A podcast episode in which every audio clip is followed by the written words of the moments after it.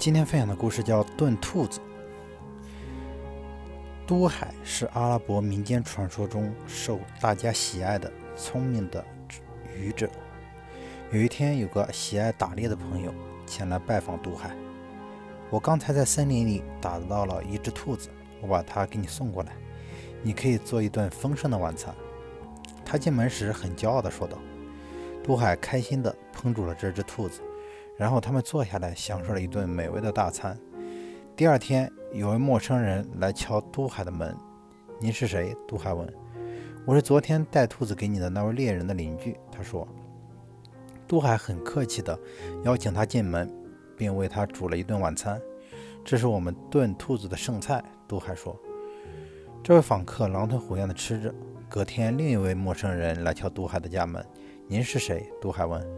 我是带兔子给你的那位猎人的邻居的表弟，他说：“请进。”杜海说。他让那人在桌边坐下，并在他面前放了一碗热水。这是什么？陌生人问。